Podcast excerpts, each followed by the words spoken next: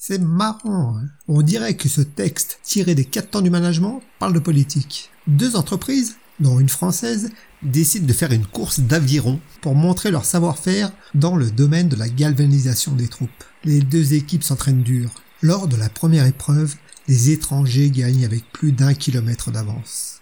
Les Français sont très affectés. Le management français se réunit pour chercher la cause de l'échec. Une équipe d'audit composée de senior managers est désignée. Après enquête, ils constatent que l'équipe française, constituée de 10 personnes, n'a qu'un rameur, alors que l'équipe étrangère comporte un barreur et 9 rameurs. La direction française décide de faire appel au service d'un consultant interne. Leur avis, entouré de précautions oratoires, semble préconiser l'augmentation du nombre de rameurs. Après réflexion, la direction décide de procéder à une réorganisation. Elle décide de mettre en place un manuel qualité, des procédures d'application, des documents et de suivi. Une nouvelle stratégie est mise en place basée sur une forte synergie. Elle doit améliorer le rendement et la productivité grâce à des modifications structurelles. On parle même de zéro défaut dans tous les repas de brainstorming.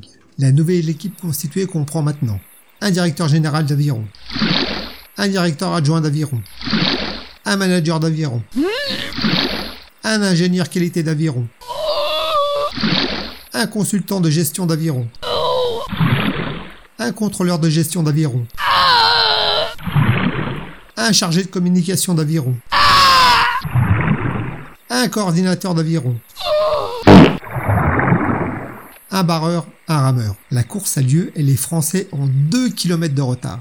Humilié, la direction prend une décision rapide et courageuse. Elle licencie le rameur n'ayant pas atteint ses objectifs, vend le bateau et annule tout investissement. Avec l'argent économisé, elle récompense les managers et superviseurs en leur donnant une prime, augmente les salaires des directeurs et s'octroie une indemnité exceptionnelle de fin de mission.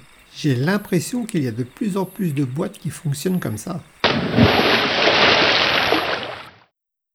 Merci d'avoir passé du temps ma compagnie. N'hésitez pas à liker, laisser un petit commentaire ou vous abonner. Et à bientôt pour de nouvelles aventures.